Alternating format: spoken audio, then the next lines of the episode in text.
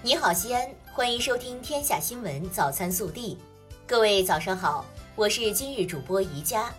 今天是二零二零年六月二十五日，星期四。首先来看今日要闻。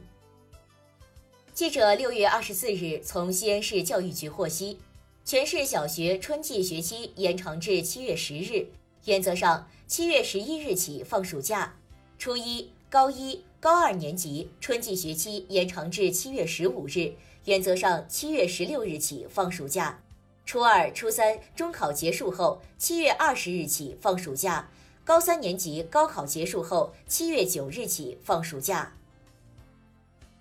本地新闻，记者二十四日获悉，西安市事业单位面向社会公开招聘一千三百六十八名工作人员，六月二十九日开始网上报名。报名网站为西安人事考试网，报名时间：二零二零年六月二十九日九时至二零二零年七月三日十八时，笔试时间为二零二零年八月一日。对二零一一年至二零一九年陕西省自主就业退役士兵应聘管理岗位的，按有关规定予以加分。二零二零年端午小长假运输期限为六月二十四日至二十七日，共四天。西安局集团公司通过加开、重联旅客列车等方式增加运能运力，助力假日出行。小长假期间，将加开西安至峨眉山、汉中、延安、大荔、宝鸡、韩城等方向列车一百四十六趟，其中加开动车组列车一百一十六趟，加开普速列车三十趟。为了在这个端午节里不耽误您办理有关户籍事宜，西安市公安局各分县局户政大厅和个别业务量相对集中的派出所户籍窗口放弃休假了。他们将在这个端午节假期里认真打包好每一份业务熟、情况明、态度好的户籍粽，为您送上一份西安户籍警察的节日纵情。在第三十三个国际禁毒日到来之际，六月二十四日，由西安市禁毒委员会主办的西安市六月二十六国际禁毒日主题宣传活动举行。据了解，二零一九年以来，西安破获毒品刑事案件八百九十二起，缴获毒品一百三十四点七千克。六月二十四日，省生态环境厅通报前五个月。全省水环境质量成绩单，五月份渭河干流西安段水质良好，昆明池水质良好，与上年同期相比，水质有所好转。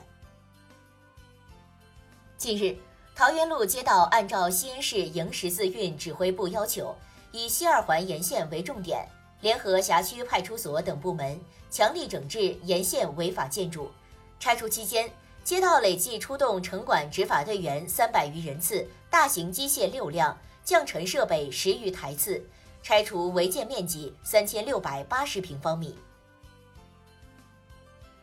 二十四日，随着翠华路沿南一路十字架空线缆率先被剪断落地，曲江新区开展的翠华路小寨东路沿南三路段架空线缆通信水泥杆清理工作全面启动，预计到六月底。所有架空线缆、通信水泥杆将全部清理完毕，彻底解决翠华路通信线缆蜘蛛网问题，打造整洁优美的宜居生活环境。书院门牌楼前，演奏者们身着汉服，用古筝、琵琶等民族乐器为游客们演奏经典的传统曲目。另一边，环卫工人和现场群众一起包粽子、做香包。端午节前夕。我们的节日端午主题示范活动在碑林区书院门特色街区举办，吸引了众多游客的驻足观看和参与。国内新闻，六月二十四日下午，国防部新闻发言人吴谦表示，近日西藏军区在高海拔地域举行联合战斗群立体靶点、多型装备实弹综合演练，全面检验部队高原环境下的联合作战能力。上述演练是年度训练计划内的例行性安排，不针对任何特定国家。国务院联防联控机制二十四日下午召开新闻发布会，国家卫生健康委医政医管局监察专员郭艳红介绍，全国医疗卫生机构的核酸检测能力从三月初的每天检测一百二十六万人份的能力，提高到了目前每天能够检测三百七十八万人份的能力，提高了百分之二百。截至六月二十二日，全国医疗卫生机构进行核酸检测的累计数据达到了九千零四十一万人份。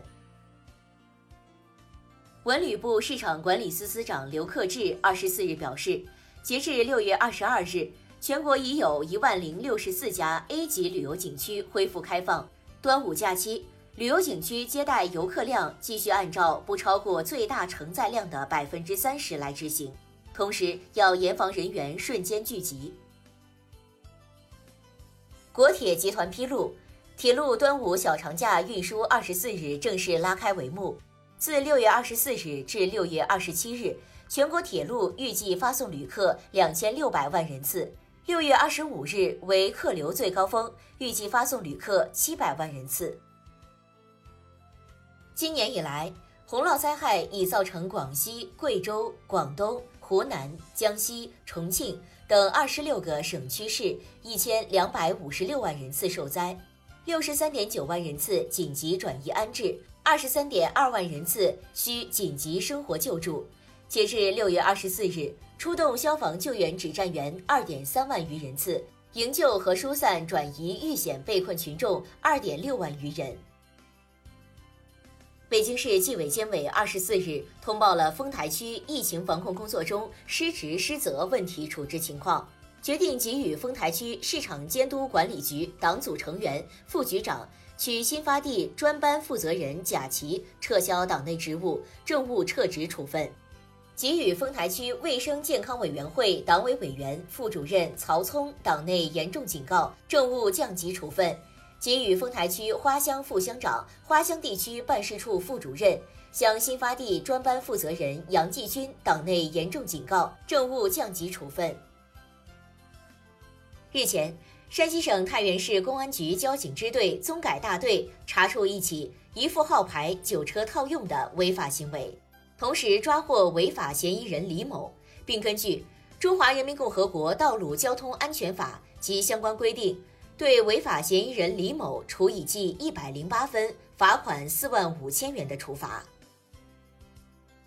近日，在中央反腐败协调小组国际追逃追赃工作办公室统筹协调下，经北京市追逃办扎实工作，红通人员职务犯罪嫌疑人海涛回国投案。海涛，男，一九五九年十月出生，中共党员，原铁道部运输局运营部调研员，正处级。涉嫌受贿罪，二零一三年一月外逃。二十四日晚，北京法院官方微博“经法往事”发布通报称，北京市第一中级人民法院根据刑法执行机关的报请，依法裁定对黄光裕予以假释，假释考验期限自假释之日起至二零二一年二月十六日止。据悉，二十四日。多家国美系上市公司的股价大幅上涨。